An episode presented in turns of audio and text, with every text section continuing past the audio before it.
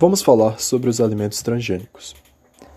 Bom, antes de tudo devemos saber a diferença entre alimentos transgênicos e a diferença entre organismos geneticamente modificados, os OGMs. Antes de tudo devemos saber que os, todo transgênico é um OGM, mas nem todo OGM é um transgênico. Isso se dá porque os transgênicos são um aprimoramento genético de um organismo através da inserção de um gene de outro organismo semelhante. Já os OGM são apenas o aprimoramento genético, mas sem a inserção de um gene. Muitas vezes se dando pela teoria da seleção artificial, onde o homem, quando aprendeu a cultivar, começou a perceber que podia cultivar e plantar apenas a parte do trigo que tivesse crescido mais, para assim preservar essa característica genética para as outras gerações. Mas enfim, agora vamos entender como surgiram os transgênicos.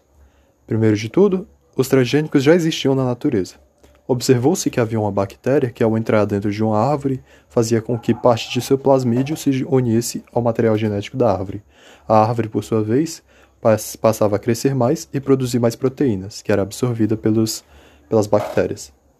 Assim, trazendo essa relação mútua, cientistas observaram que podiam trazer essa tipo de conhecimento para a área dos, do cultivo, onde, através da utilização de transformação gênica, podiam inserir o gene de uma substância de um organismo semelhante em um produto a ser cultivado, tornando-o mais resistente a pesticidas ou herbicidas, fazendo assim com que a utilização de pesticidas e herbicidas causassem apenas problemas com as pragas e as ervas daninhas, sem prejudicar o produto mas nem tudo são rosas, e por isso é ideal debatermos os lados positivos e negativos dos transgênicos.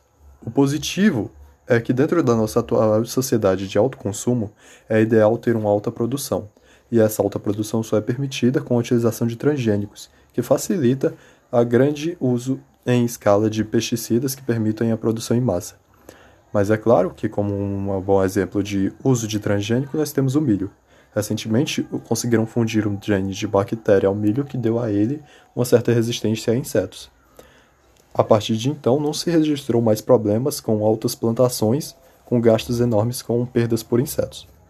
Mas também vale a pena citar os lados negativos dos alimentos transgênicos, pois estes podem acabar trazendo a produção de sementes estéreis, ou seja, em um dos genes que são passados para o alimento, nós podemos acabar passando o gene do Exterminator, que é capaz de produzir uma toxina que mata o embrião e dá semente em formação, fazendo assim com que essa não possa mais reproduzir e deixando a relação de dependência com o, entre o agricultor e o vendedor de sementes.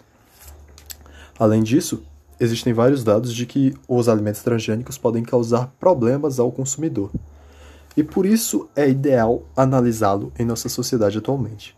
Agora, como ele se posiciona atualmente? Bom, primeiro de tudo, nós devemos entender que, por ter lados positivo e negativo, não se deve apenas criar uma ideia polarizada de que alimento transgênico é bom ou ruim, mas que cada um tem sua peculiaridade. E por isso é ideal que o homem saiba analisar bem a utilização de transgênico. Então, a utilização de transgênico hoje em dia é permitida, porém, existem leis que impedem a comercialização de um alimento transgênico cuja a composição e a mudança genética seja além do esperado. A Europa já chegou a banir a comercialização deste alimento, porém hoje volta atrás e exige apenas que identifiquem no produto que este é um alimento transgênico. O Brasil também tem a mesma lei, e por isso nós deixamos mais ao direito do consumidor escolher, mas ainda assim existem imposições. A utilização de transgênicos ainda existe hoje em dia.